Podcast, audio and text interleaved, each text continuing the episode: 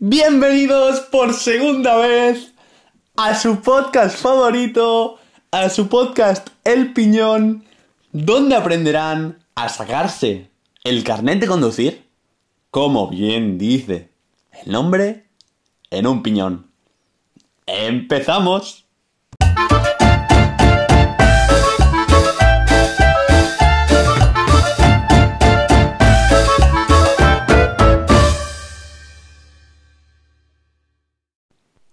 Vamos a empezar este segundo episodio por la segunda parte del tema de la vía.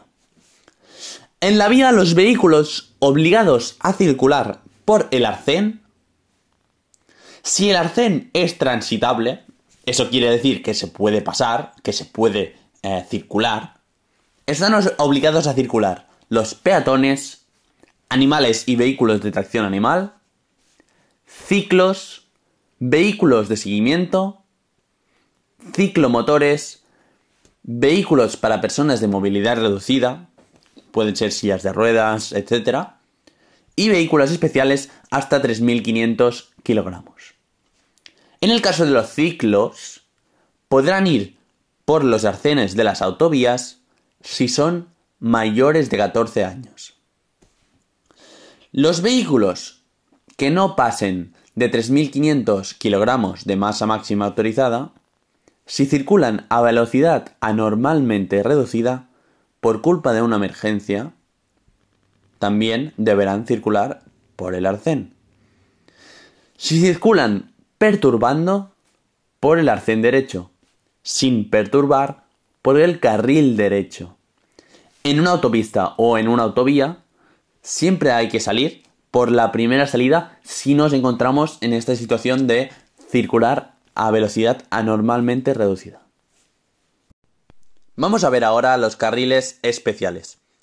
El primer carril será el carril reservado para el tráfico en función de la velocidad señalada. Por ejemplo, si nos encontramos con una señal cuadrada azul y con una línea que señala la carretera con un 70, por ejemplo, señalado en una redonda azul,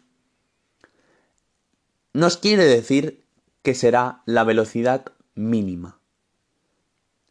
Tenemos la obligación de circular a esa velocidad o más. Todos los conductores deberán circular por el carril derecho, excepto cuando las circunstancias del tráfico o de la vía lo aconsejen, es decir, para adelantar o cambiar de dirección. Cuidado, cuidado porque vamos por el carril bus. El carril bus es un carril de uso reservadísimo para autobuses, solo autobuses. Los demás vehículos no pueden utilizarlo. Solo pueden utilizarlo para hacer, por ejemplo, un cambio de dirección, entrar a una vivienda. Ejemplos. Siempre que la línea sea discontinua. Si es continua, nunca, nunca, nunca entraremos en un carril bus. Muy importante eso. Importantísimo. Ísimo. Vamos ahora por el carril de aceleración. Este es un carril destinado a la incorporación a una calzada, a una autovía, a una autopista, a una carretera. Hay que comprobar que podemos acceder sin peligro. Incluso nos llegaremos a detener si fuera necesario en el carril de aceleración. Una vez detenidos, aceleraremos hasta alcanzar la velocidad adecuada para incorporarnos en el carril. Primero nos paramos y después ¡vum! alcanzamos la velocidad adecuada, que es muy importante en el carril de aceleración. Diferente cosa pasará en el carril de deceleración. Deceleración. Que son los carriles que sirven para abandonar una vía. Para abandonar esa vía que disponga de un carril de deceleración, se debe circular por el carril más próximo a la salida. Evidentemente, si vas a un carril de deceleración, deceleración que está por la derecha, pues nos pondremos al lado derecho.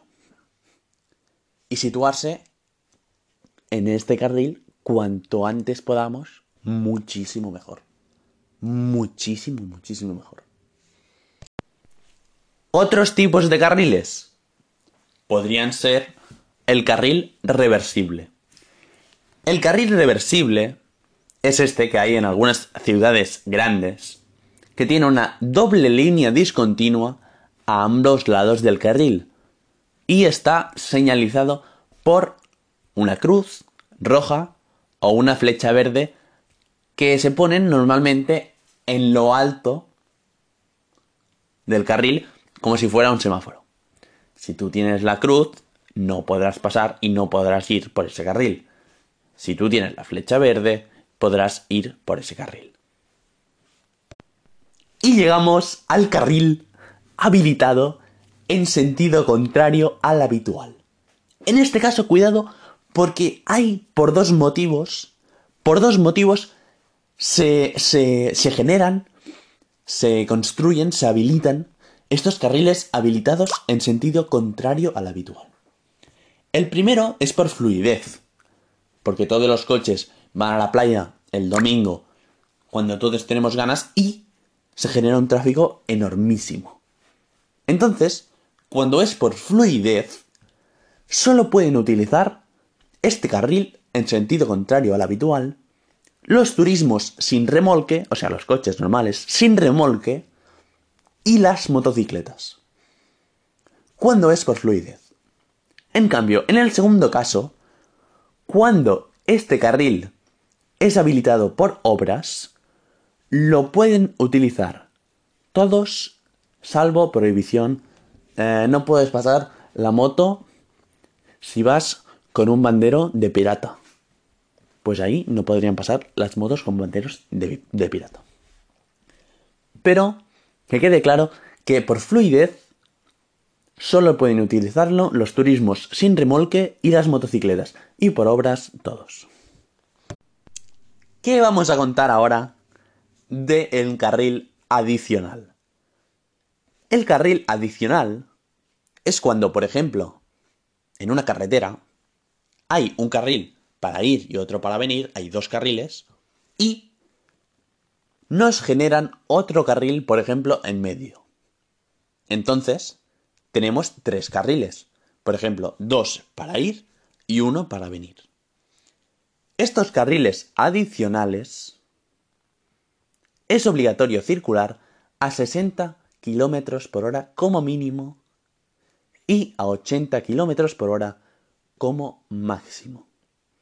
todos estos tres carriles, los dos que ya existían y el del medio que se ha generado, tienen la misma norma.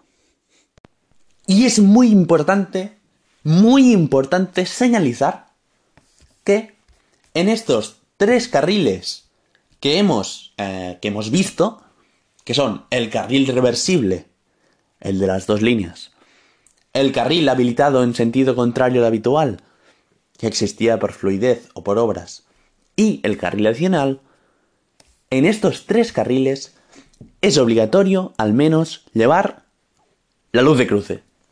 ¡Bumba! En estos tres carriles importante que vayamos con luz. ¿Por qué? Porque hay más coches de lo habitual. Porque hay más carriles de lo habitual. Porque hay uno que viene para aquí, que viene para allá, que viene para... En estos tres carriles, importantísimo utilizar la luz de cruce. Y ahí te lo dejo y ahí te lo bimbo. Y tenemos que acabar aquí nuestro segundo podcast de tu podcast favorito, El Piñón. Porque aquí se acaba el final de esta relación. No eres tú, soy yo. Y si quieres, para un nuevo episodio que tratará sobre las velocidades, sígueme o dale, o dale no sé qué hay aquí, o sea, hay likes o dame cosas o haz lo que quieras para ver este nuevo capítulo del podcast El Piñón sácate el carnet en un pin, pan, pom. ¡Hasta luego!